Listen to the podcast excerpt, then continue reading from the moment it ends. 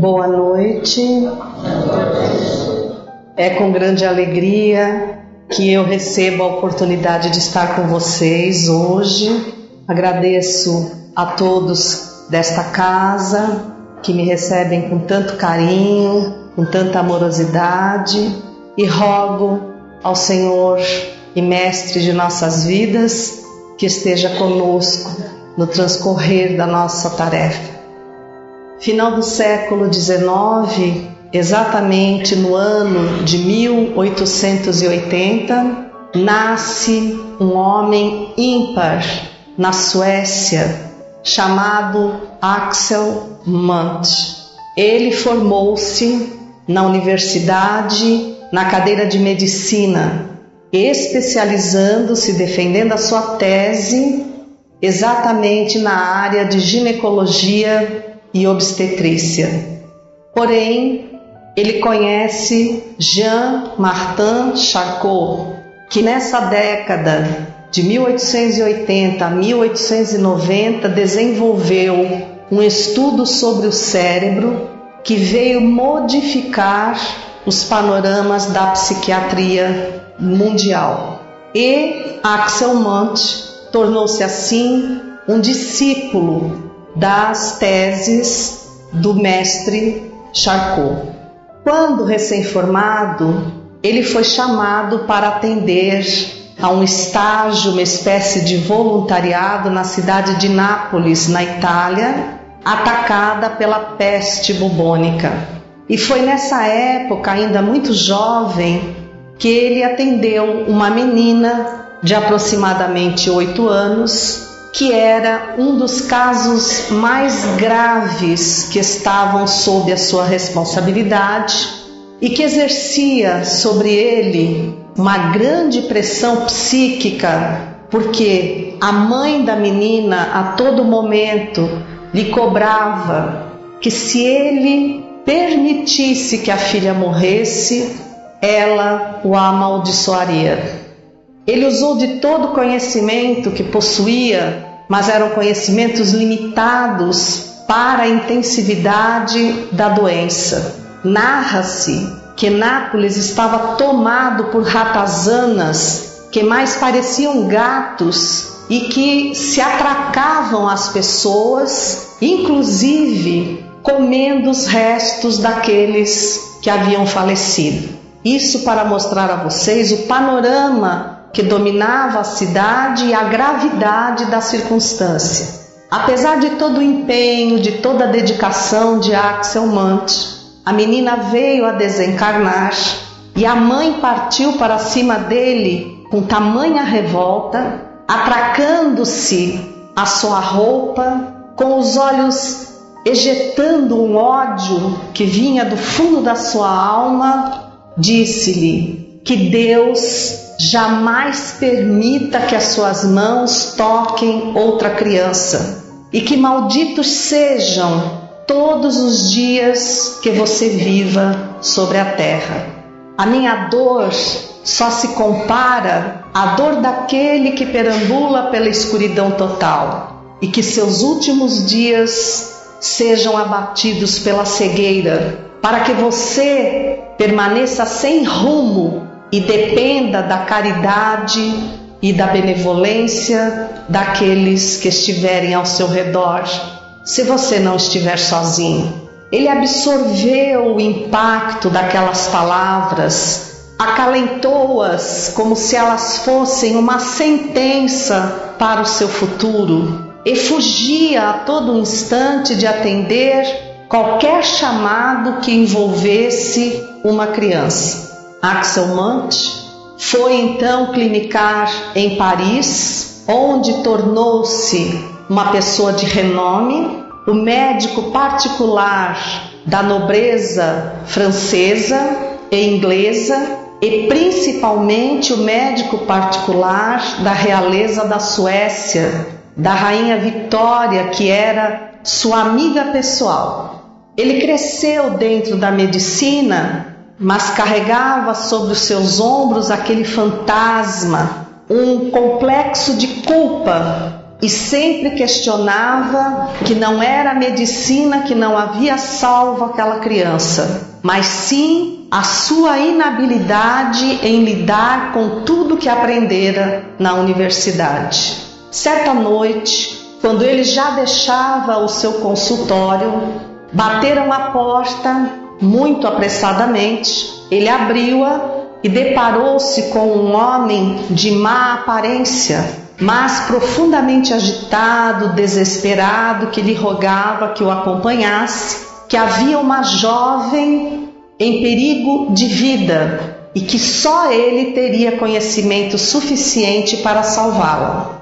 Axel Mante, apesar de ser um médico da nobreza, da realeza, ele era um ser humano fantástico, porque ele também atendia aquelas criaturas impossibilitadas de pagar-lhe uma consulta. E era engajado em todos os movimentos de proteção aos animais, principalmente as aves migratórias. Então, isso já mostrava uma sensibilidade maior dessa alma. Ele não perguntou quem era, não perguntou o que era, não perguntou se poderiam pagar, ele tomou da sua valise e seguiu o desconhecido, que o levou aos arredores de Paris, exatamente a um bairro famoso por ser área de baixo meretrício de prostituição. Ele adentrou uma casa muito estranha,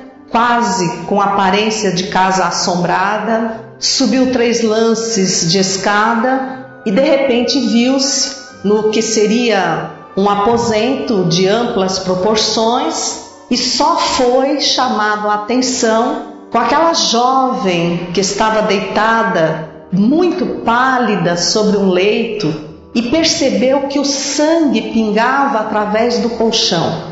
Tomou da valise sem questionar coisa alguma, ele estava ali para salvar vidas se houvesse perguntas, seriam feitas depois.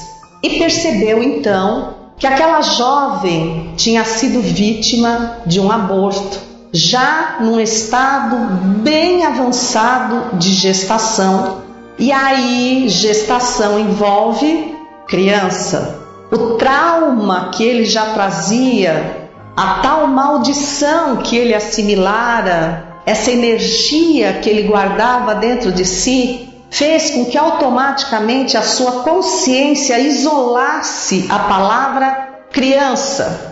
Ele poderia, ao ver que o estado de gestação era bastante avançado, questionar: a criança sobreviveu? A criança precisa de atendimentos? Mas não, ele bloqueou o seu pensamento, a sua ação e tratou única e exclusivamente da mãe varando todas as horas da madrugada até o raiar do dia, até o instante em que ele pôde perceber que aquela jovem estava salva. Mas em meio a todo o atendimento, ele solicitou a uma mulher que se encontrava abrigada na parte mais escura do quarto, talvez para não ser identificada, mas que os seus olhos buscaram e gravaram aquele semblante demoníaco estranho e ele gritou-lhe a certo momento que precisava de peças de linho para poder exercer o seu trabalho. E reparou quando a mulher dirigiu-se a um baú que se encontrava em outra parte e viu que sob a tampa daquele baú havia um brasão, o que significava que aquela mulher pertencia à nobreza.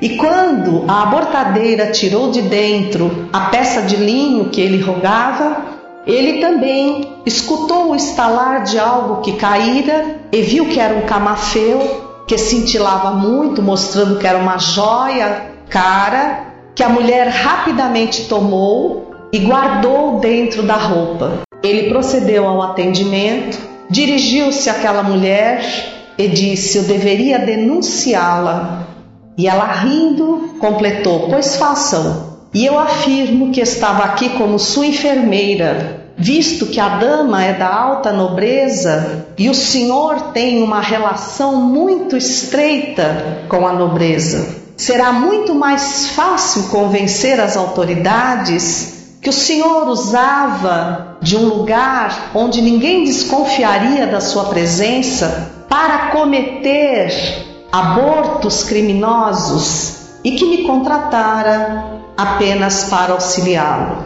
Aquilo deixou-o profundamente revoltado e ele saiu dali imediatamente, mas atormentado com alguma coisa que não sabia explicar. No dia seguinte, depois de uma noite atormentada, quando ele ergueu-se do leito, lembrou-se: a criança, ela estava, pela aparência do útero, num estado muito avançado de gestação. Haveria uma criança que talvez tivesse condições de sobrevivência e eu não fiz o atendimento à criança. Lembrou-se novamente da maldição e disse para si mesmo: Foi Deus que deu razão àquela mãe de Nápoles e não me permitiu encostar um dedo na criança, se é que ela sobreviveu. Mas juntava ali mais um complexo de culpa. Como muitos de nós carregamos culpas de forma desnecessária, achando que podemos guardá-las em algum setor da nossa alma sem que elas nos perturbem. O complexo de culpa é um dos parâmetros maiores nos casos de obsessão. Então, Axel Mant expunha-se a um alto risco, porque ele vinha acumulando esses complexos de culpa. Passados três anos, três anos em que ele procurou essa mulher, porque tão logo no dia seguinte veio-lhe ao pensamento que poderia existir uma criança, ele dirigiu-se ao mesmo local para saber sobre essa criança mas a mulher já não mais estava lá. Ela era uma pessoa esperta, sabida, então ela não ficava no mesmo lugar. E desenvolveu-se nesses três anos uma verdadeira caçada, até que ele, ao abrir um jornal, vê como manchete a prisão de Madame Recan, a maior abortadeira de Paris. E aquela foto era para ele inesquecível, ele reconheceu-a de pronto e, com a ajuda de pessoas influentes, buscou-a na prisão e entabulou com ela uma conversa sobre aquela noite, sobre aquele camafeu, sobre aquela criança. Ele precisava resolver essa questão dentro dele para amenizar a dor que o seu coração agasalhava desde os velhos tempos de Nápoles. E Madame Recan, quando se viu pressionada e sabendo que ele era uma pessoa tão influente e que poderia complicar a sua situação, então permitiu, oferecendo-lhe um bilhete, que ele fosse à sua atual residência pedir ao seu esposo que levantasse a ficha do caso, porque para precaver-se ela fazia uma ficha de cada mulher que atendia e disse ao doutor Axel naquele dia que a maior parte delas fazia parte da nobreza. Eram mulheres de destaque na sociedade parisiense e dos países vizinhos. E que se resguardava nessas fichas porque se uma delas se apresentasse por testemunha, o que não fariam, evidentemente, porque estariam se implicando, seriam criminosas também, inclusive porque, sendo mães, elas entregavam seus filhos à morte pelas mãos daquela mulher. Então, ela resguardava-se, dizendo que se alguém se manifestasse, ela entregaria todo o fichário à polícia francesa mas mediante um acordo feito com o Dr. Axel de que ele não complicaria mais a sua situação, porque não precisava, ela era procurada há muito tempo. Então ela confiou-lhe a ficha da criança que sobrevivera. E na ficha dizia para onde essa criança tinha sido enviada e que aquele camafeu tinha sido colocado numa casa de penhores. Então ele pegou a cautela, foi lá, resgatou o camafeu percebeu que realmente era uma joia fina, soube pelo marido dela que ela estava acostumada a fazer, não vamos nem falar abortos, trabalhos de parto antecipados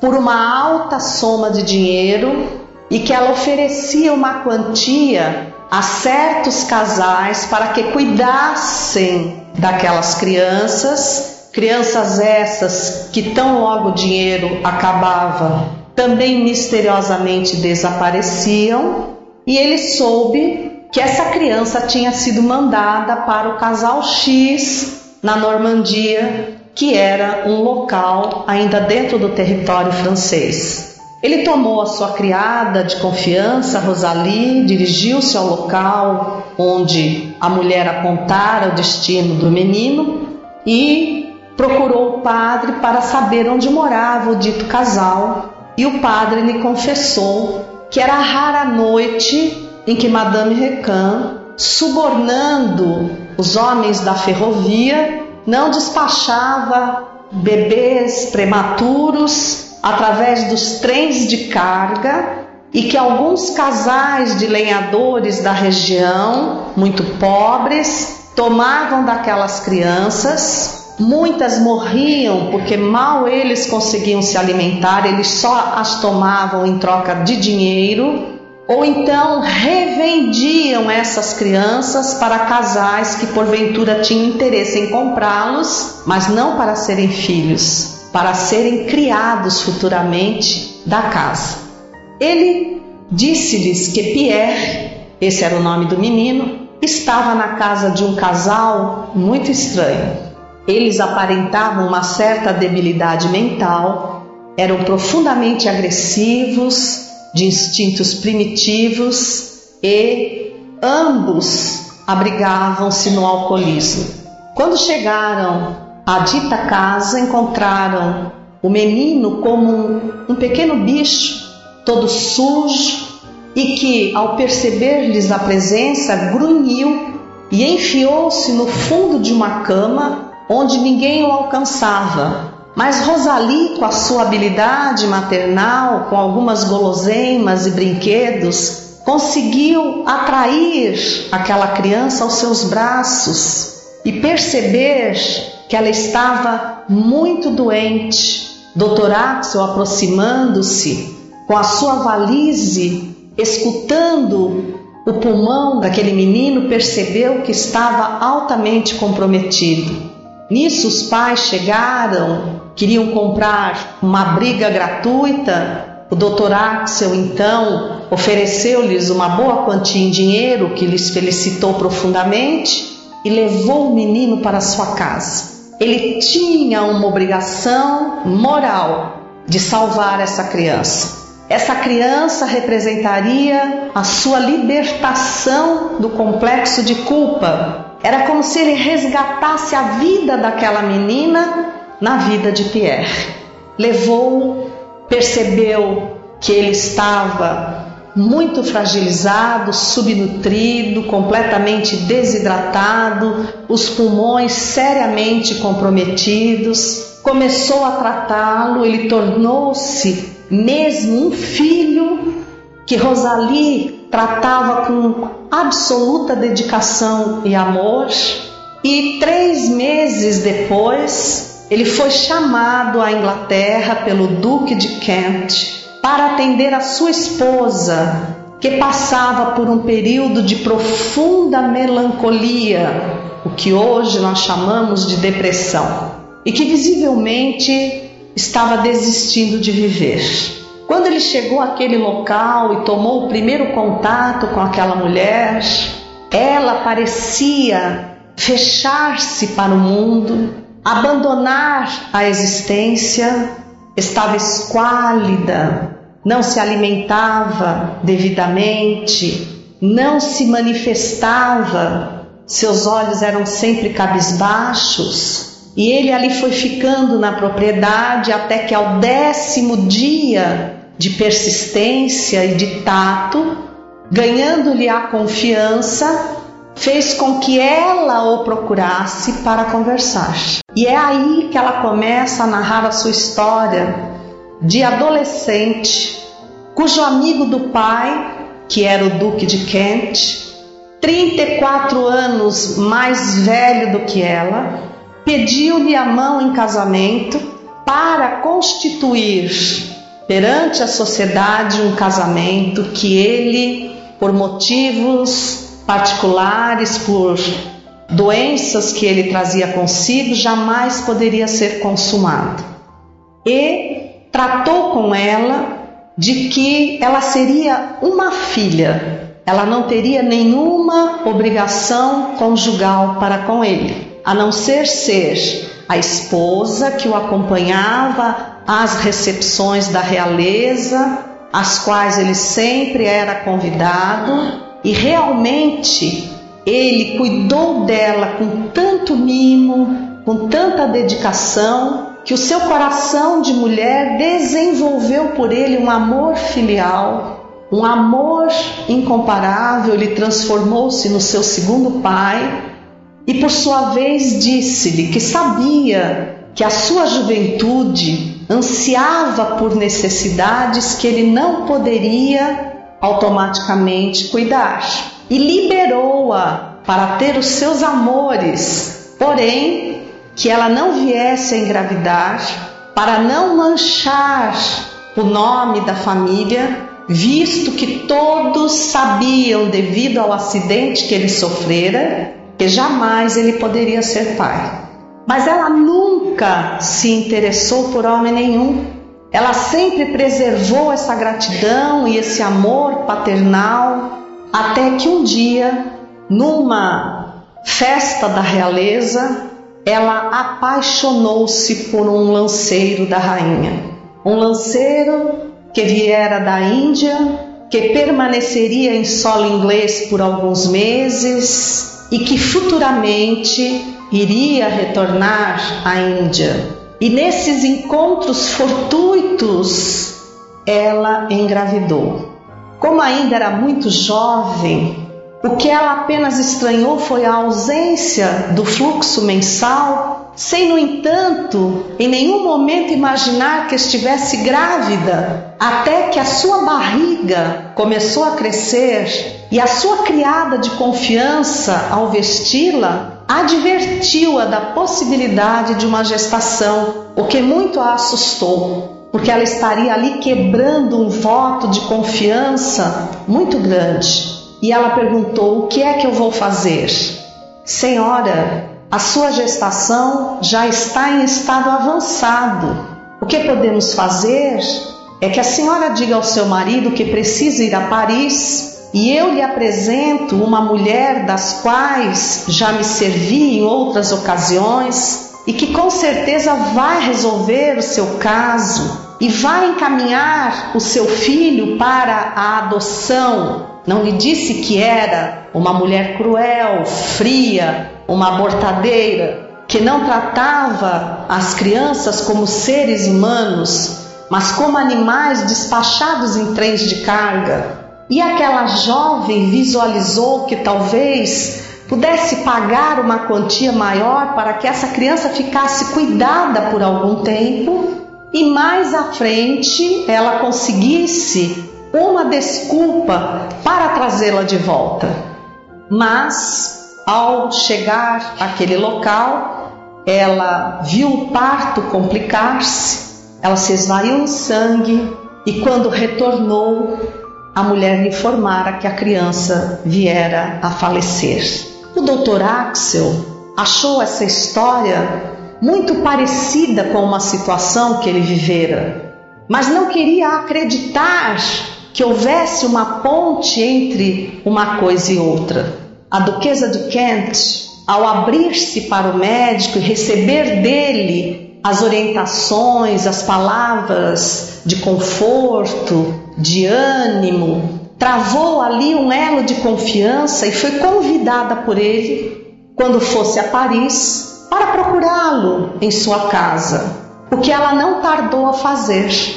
Uns seis meses após esse fato, ele recebe um mensageiro dizendo que a duquesa estava próxima de Paris, que lá passaria alguns dias, ela tinha um imóvel ali e que estava solicitando a permissão para uma visita.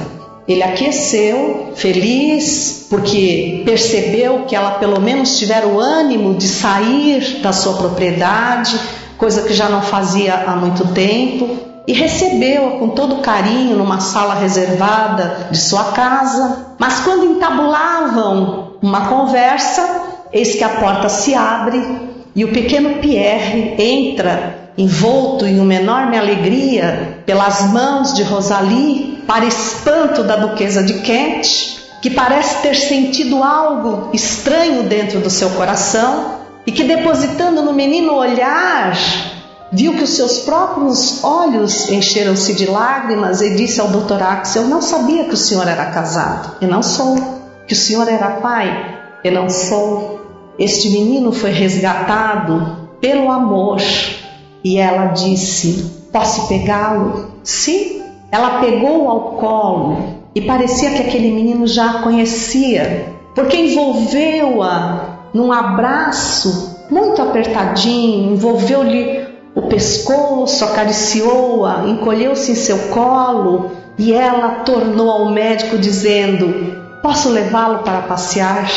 O médico não teve como dizer não, embora já se aproximasse o inverno em Paris e ele tinha aquela fragilidade pulmonar.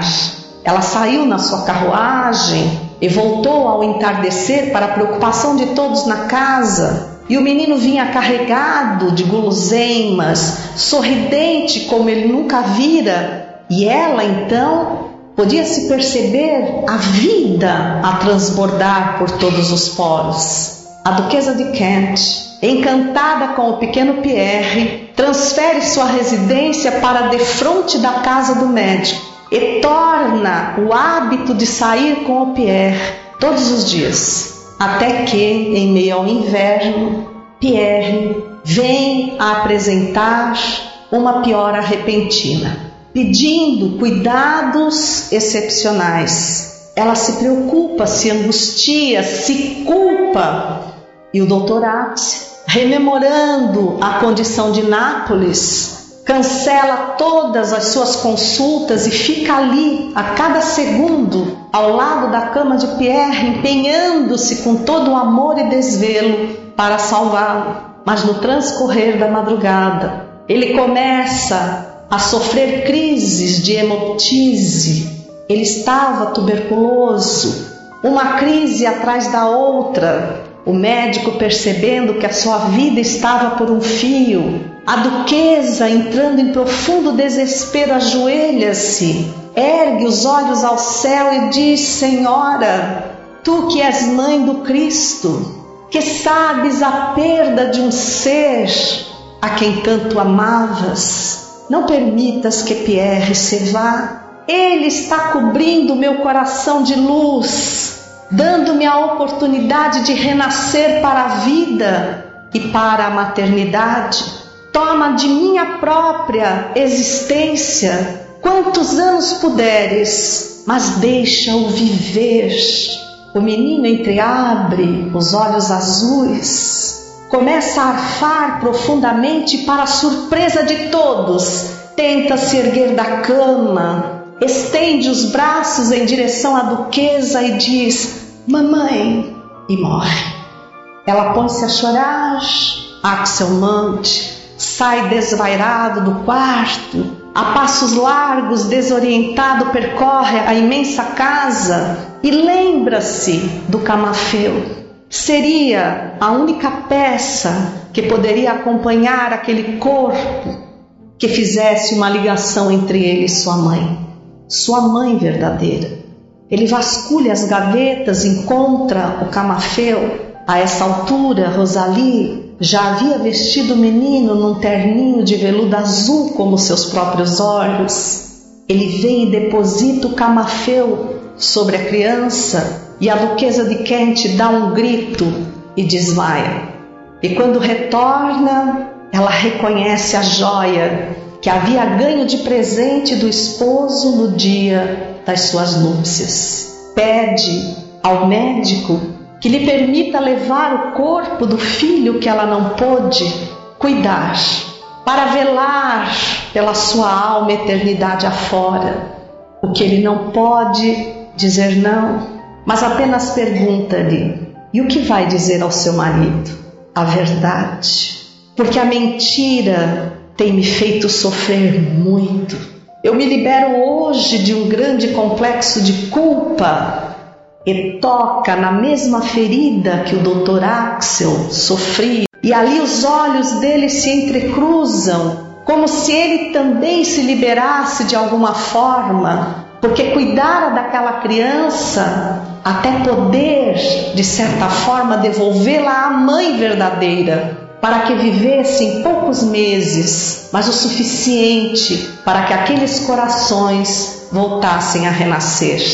Meses depois, ele visita o condado de Kent e a duquesa lhe mostra o túmulo do filho, que ela mandou colocar numa colina verdejante sob uma árvore que derramava pétalas vermelhas que representavam as suas lágrimas de sangue e ao mesmo tempo o seu amor por aquele ser que partira.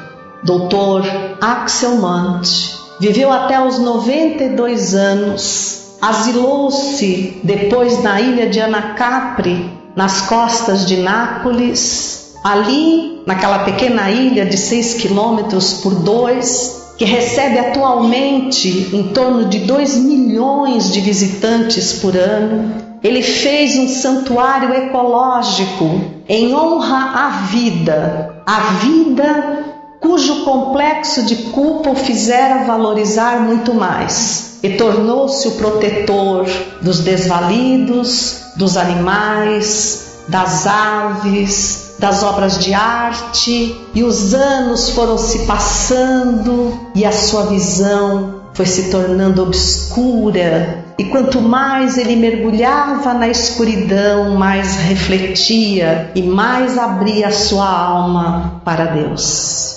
Esta história nos traz um grande ensinamento. Obviamente não somos Axelmante, nem a Duquesa de Kent, nem a abortadeira, mas quem de nós não traz dentro do seu coração certos arrependimentos que se tornam fantasmas a nos perseguir noite e dia, a nos abortar verdadeiramente grandes oportunidades de renascer para a vida, de tornar-nos pessoas diferentes com aquilo que viemos a aprender com o erro cometido. Ainda trazemos nos arquétipos do nosso inconsciente a culpa como um veredito de pecado, de recriminação, de condenação eterna. E não conseguimos muitas vezes nos liberar desse círculo para dizer: eu estou tendo a chance de aprender com o erro que cometi. E a partir de agora eu somo uma experiência incomparável que me mostra um caminho diferenciado para que eu possa crescer com essa condição. Nós, recorrendo ao Evangelho segundo o Espiritismo, no capítulo 5, Bem-aventurados os aflitos, vamos encontrar os itens justiça das aflições, causas anteriores das aflições, causas atuais das aflições que nós não vamos poder discorrer devido ao tempo, mas que pedimos a vocês para lerem detidamente, a fim de entenderem e transformarem a oportunidade desta vida num divisor de águas para as almas, para as nossas almas, a fim de que possamos nos enriquecer e ter orgulho de cada dia desta existência. Lembrar que Jesus nos disse: No mundo só tereis aflições, mas lembrai-vos de mim, eu venci o mundo. Nós costumamos entender errado, costumamos entender que Jesus disse: Eu venci no mundo, e acabamos nos misturando de tal forma as coisas do mundo que nos tornamos enseguecidos como se tivéssemos uma maldição sobre nós, que nos fechasse, que nos cerrasse todas as portas da espiritualidade. Axel Mant, no momento em que fisiologicamente foi enseguecendo, ele encontrou a oportunidade de mergulhar no seu mundo íntimo e de analisar todas as questões e reconhecer então que não salvara aquela menina não porque não se esforçara, não porque não utilizasse todos os métodos que estavam ao seu alcance, mas que os desígnios divinos estavam muito, mas muito acima dos limites da medicina. E nós temos que entender que muitas vezes não conseguimos ultrapassar certos limites porque Deus, olhando para nós, sabe que se nos oferecesse aquilo que desejamos, estaria na realidade permitindo que resvalássemos precipício abaixo. Que importa o que nós fomos? Que importa o que nós fizemos na outra ou em qualquer outra reencarnação? Importa que cada parcela fez com que o total de nossas almas seja exatamente o que nós somos hoje. Então, olhando para nós, conseguimos avaliar as nossas pendências. Fechando um pouco os olhos para o mundo, conseguimos ter uma visão mais ampla do nosso mundo interno, das nossas reais necessidades e não dos nossos desejos, dos nossos complexos de culpa, e vamos concluir, fatalmente vamos concluir, como Axel Mant concluiu, como a Duquesa de Kent concluiu, que só há uma saída, uma única saída para vencer todas essas dificuldades: o amor. Quando nós aprendermos verdadeiramente a amar, como Jesus dizia, ama o teu próximo como a ti mesmo.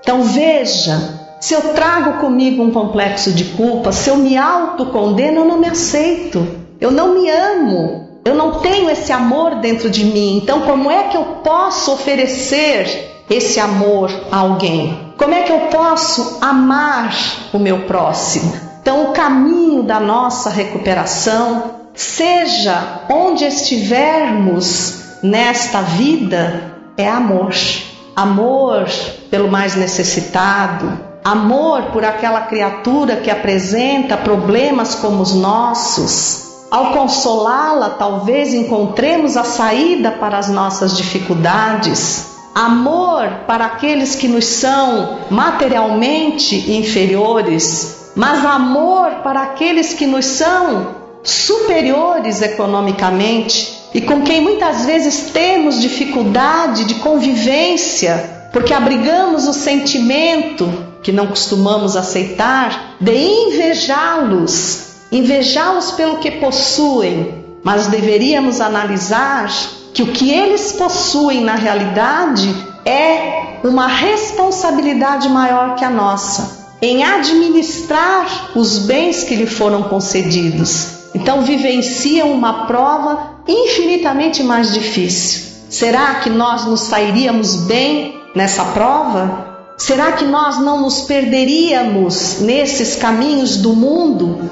Vejam, Jesus disse: Eu venci o mundo, ou seja, eu consegui ultrapassar as barreiras do mundo, viver no mundo mas não me confundir com as coisas materiais do mundo, sempre enxergar que somos um espírito imortal que estamos mais uma vez de passagem pelo mundo e que nada levaremos conosco, nada a não ser aquilo que vivemos, não aquilo que possuímos. Então, viver bem, procurarmos nos amar, olhar para o céu mais vezes, porque nós muitas vezes esquecemos de olhar para o céu, e lembrar que Deus, que Jesus, que os espíritos benevolentes têm o cuidado de bordar cada amanhecer,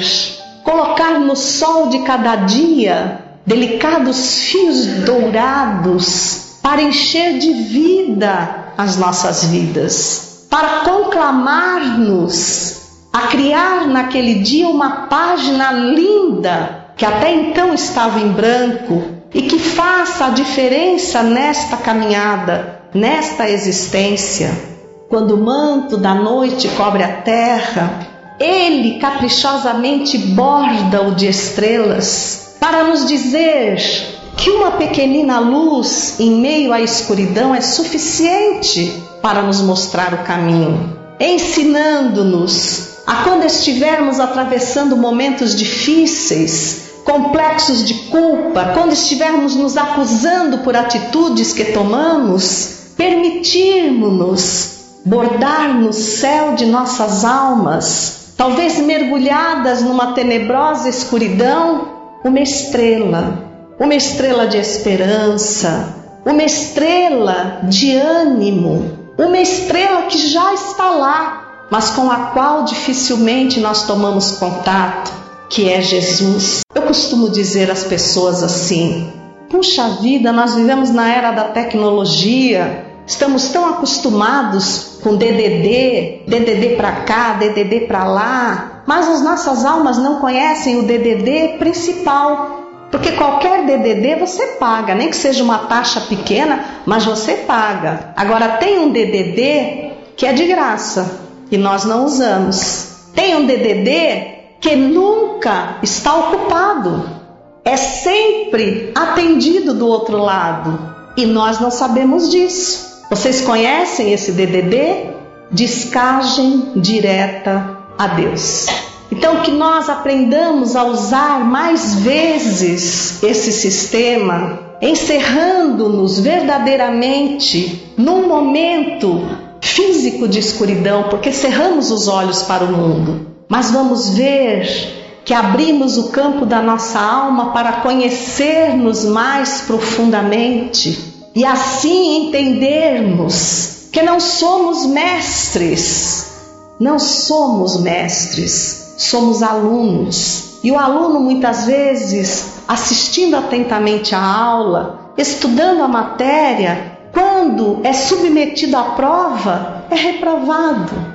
Isso não lhe anula a oportunidade de retomar o aprendizado e seguir adiante. O que é a reencarnação? Senão a repetência de certos aprendizados que nós não conseguimos gravar, de questões que nós erramos sim lá atrás, mas que não nos reprovou de forma definitiva e sim vem nos chamando à condição de reviver de forma diferenciada, de refazer com novas experiências. Nós não fomos criados para ciscar a terra escura que está sob os nossos pés. Nós estamos confundindo o que somos, como aquele homem que certa feita ganhou de presente um filhote de águia. E como não sabia cuidar dele, embora reconhecendo que era uma águia,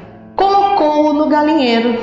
E ele aprendeu com as galinhas a lei da sobrevivência: ciscar para comer. Como as galinhas não voavam, ele não sabia a potência das suas asas e também não voava embora em nenhum momento nunca ninguém tivesse lhe aparado as asas. E um dia, um outro homem, acercando-se daquela propriedade, olhando aquela águia comportando-se como uma galinha, disse-lhe: O que fizestes com aquele animal? Ela é uma águia e tu a condenastes a ser uma galinha? Não, eu a coloquei lá para que ela aprendesse a sobreviver. Mas, quando ela crescer o suficiente, eu vou lhe dizer que ela é uma águia e vou soltá-la. Tu não consegues entender. Ela já se convenceu que é uma galinha. Jamais vai descobrir que é uma águia. E ali começou uma discussão acirrada entre os dois. E o homem, dono da águia, que pensava que era uma galinha, começou, dia por dia, a tomá-la em suas mãos, erguia o braço e dizia: Voa, tu és uma águia. A águia olhava para ele com ar de galinha, pulava do braço, ia para o galinheiro sozinha e voltava a ciscar. E nem se dava conta que voava da mão dele até o galinheiro. Ele pôs uma escada, colocou a águia no alto do telhado e disse: Voa, tu és uma águia. A águia olhou para ele com ar de galinha, voou do telhado para dentro do galinheiro. Mas tanto ele fez, tanto ele fez, e o amigo ria e dizia: Nunca vais convencê-la de que é uma águia. E um dia, por tanta persistência, ele foi levando aquela águia cada vez mais longe, cada vez mais alto. E certa feita, na presença do amigo, no alto de uma montanha, ele ergueu o braço com a águia pousada em sua mão e disse: Olha o infinito. Tu não fostes feita para ciscar na terra escura sob os teus pés tu podes voar e alcançar a amplitude do infinito, porque tu és uma águia. E empurrou-a à beira de um abismo, e ela foi obrigada a voar. E ao voar, descobriu que era uma águia e sumiu no horizonte azul. Nós somos águias, mas pensamos que somos galinhas, com todo respeito. Vivemos ciscando embaixo dos nossos pés, na terra suja e úmida das sensações humanas, das competições humanas, dos cargos humanos. Nós somos capazes de ciscar tanto, de jogar tanta terra, que cobrimos o nosso semelhante e sujamos as nossas pegadas de lama.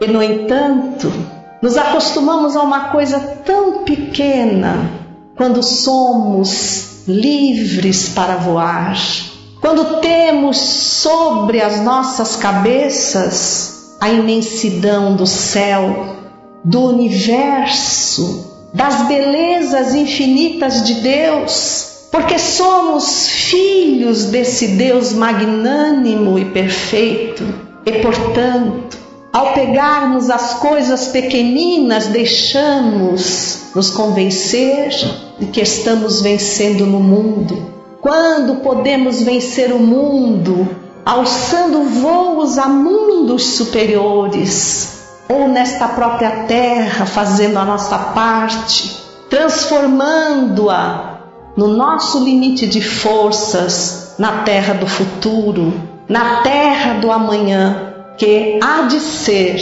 uma terra feita de amor.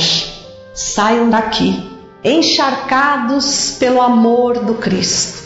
Olhem a vossa vida e quando tudo vos parecer escuro, lembrai que há muitas moradas na casa do Pai. Olhai para dentro de vós e dizei: Eu sou águia, eu posso voar acima de tudo isso em direção ao infinito, ao infinito de luz, ao infinito de paz, de encontro com o amor, o amor do Cristo que nos acolhe e abençoa neste instante. Vamos fazer a nossa oração. Vamos buscando Jesus no mais íntimo de nossas almas e vamos dizer que realmente temos vontade de fazer mais. Olhamos o oceano, o poder das suas águas, e não conseguimos ser o oceano, mas podemos rogar a Jesus e fazer tudo para merecermos ser uma gota uma única gota de orvalho que caindo sob a pétala da flor umedece a liberando-lhe o perfume. Nós queríamos ser o sol para iluminar e aquecer os dias da humanidade.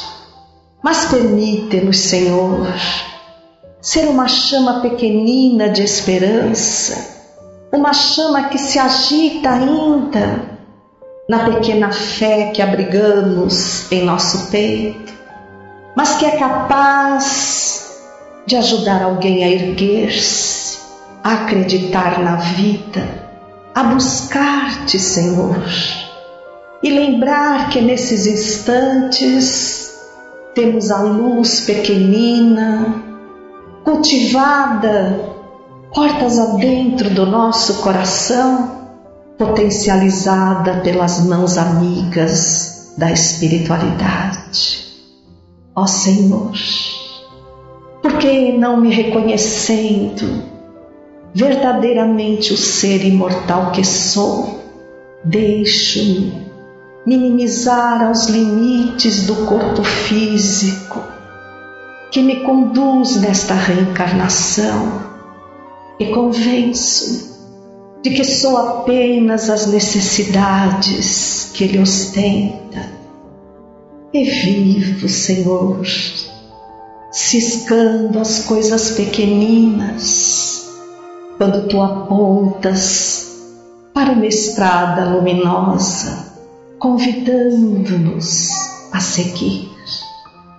Jesus, faz com que a Tua luz e a tua misericórdia brilhe no céu das nossas almas. Que sejamos um arco-íris de amor a colorir os que se encontram oprimidos, desesperançados, descrentes, que eles possam olhar o céu, entender que a imensidão é como um véu que nos permite viajar as longas distâncias numa velocidade superior a que contamos para a luz. Porque quando nos damos conta do que somos, do que podemos e do amor que temos, quando nos fazemos pequeninos a fim de te servir, quando aprendemos, através das próprias dores, a ajudar o próximo a carregar a sua cruz, nesse instante, poderemos afirmar que somos como os cristãos de outrora, que sendo arrastados para a arena lá fora, não olhavam as feras que os engoliriam, olhavam um caminho invisível, permeado de luz, e cantando